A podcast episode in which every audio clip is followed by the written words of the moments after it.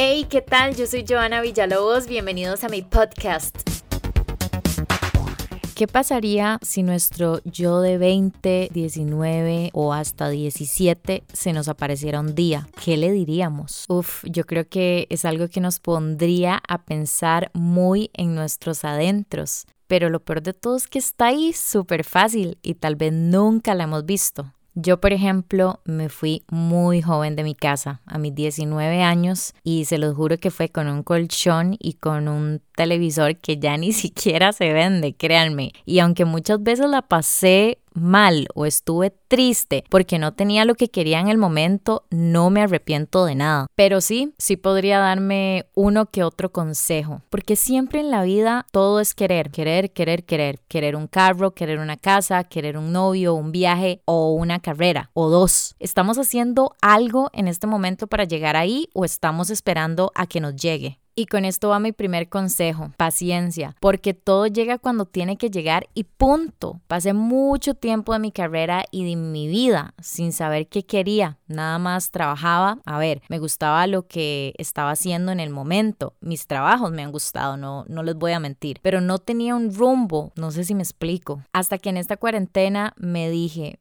quiero hacerme un podcast. No saben cuánto me saboteé al principio para lograrlo. Mae, no sé si le vaya a gustar a la gente y si nadie lo escucha y si luego queda súper mal, hasta que un día dije, ya mae, basta de excusas, me voy a lanzar y aquí estoy, siendo el podcast más escuchado de una mujer en el país. Gracias a que ustedes lo escuchan y que de alguna forma creen o más bien se identifican con lo que digo y esto me llegó justo en el momento en que me tenía que llegar y no fue ni en un mes, ni en un año, ni en cinco años. Hoy en este episodio vamos a escuchar opiniones sobre qué le diríamos a nuestro yo más joven. Y si aún no hemos aprendido nada, le vamos a decir a nuestro yo de aquí y de la hora, anote estos consejos o como decimos los ticos, ya, metámonos en la vara. Si yo pudiera decirle un consejo a mi yo de 20 años, le diría que cuide muchísimo a la gente a su alrededor, a los amigos, pero también elegir muy bien quiénes van a acompañarte en el camino durante los próximos años. Que viaje más, sea más aventurera y mm, que viva la vida en el momento y dejar de preocuparse tanto por el futuro. Qué importante lo de los amigos o hasta las parejas que elegimos. Hay que tener mucho muchísimo cuidado a la hora de elegir un compañero porque o nos pueden impulsar a lograr muchísimas cosas o frenar completamente en la vida. Le diría que se divierta, que haga lo que sea, que lo haga feliz y que cuide su corazón y sus sentimientos un poco mejor. Bueno, también que tal vez no se ande apretando a tantos desconocidos por ahí. Que no tenga miedo, que viaje, que disfrute, que no le tenga miedo a los aviones. También le diría que aprenda a decir que no, eso es súper importante y que también que si se equivoca y que comete errores, no importa, no se agüeve, que eso te va a ayudar a crecer y todo va a estar bien.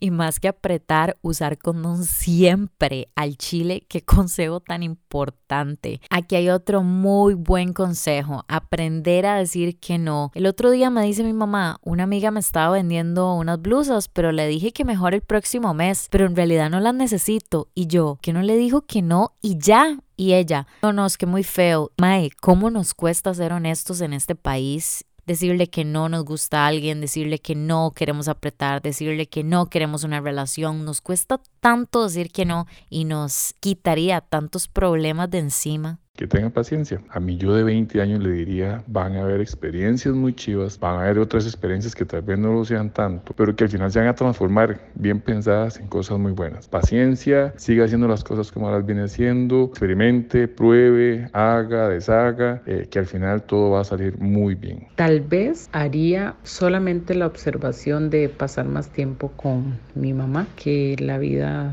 me la quitó siendo ella todavía muy joven, entonces tal vez sí aprovecharía un poco más de tiempo con ella. Ay, mae, qué lindo. Casi lloro con este audio. Ojalá nuestras mamás fueran eternas. Qué bonito. Esto nos hace pensar más y decir, mae, tengo que pasar más tiempo con mi mamá. Vivir el presente. ¿Cómo nos cuesta? Siempre estamos pensando qué va a pasar mañana, qué va a pasar en un año, qué va a pasar en cinco, qué va a pasar en diez, pero no estamos disfrutando el aquí y el ahora. Bueno, ¿qué le diría a Natalia Rodríguez de hace 20 años?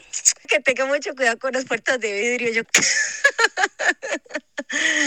que no corra tanto. Yo creo que a veces el, el, mundo nos hace correr por querer ser los primeros, porque le diría que se tome las cosas con más tranquilidad, a, a, lo rápido, a lo ligero, a la carrera. A veces vivir tantas cosas a la carrera te pueden pasar uno X o Y accidentes.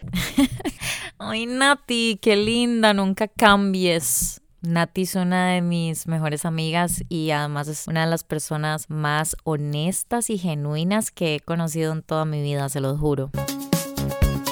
Y ya para ir cerrando este episodio, el otro día me topé con un TikTok de una señora de 65 años súper popular, casi un millón de seguidores en la red social y daba consejos, tres consejos que aprovecharía si fuera joven y me llamó muchísimo la atención. Uno, elige cuidadosamente a las personas que entran a tu vida y cuida a tus amistades más cercanas, porque eres lo que te rodea. Uf, qué fuerte. Dos, planea y trabaja duramente por tu presente y tu futuro, el aquí y el ahora, ya saben, porque ahorita tenemos el tiempo, la energía y las ganas. Y como número tres, no nos angustiemos, porque el amor nos va a llegar. Qué bonito. Y este fue mi podcast del día de hoy. Espero que les haya gustado. Siempre trato en cada episodio de traerles y dejarles algo lindo, que nos llevemos algo en la mente positivo y que nos haga pensar más las cosas. Nos escuchamos martes y jueves. Que la pasen bien. Chao.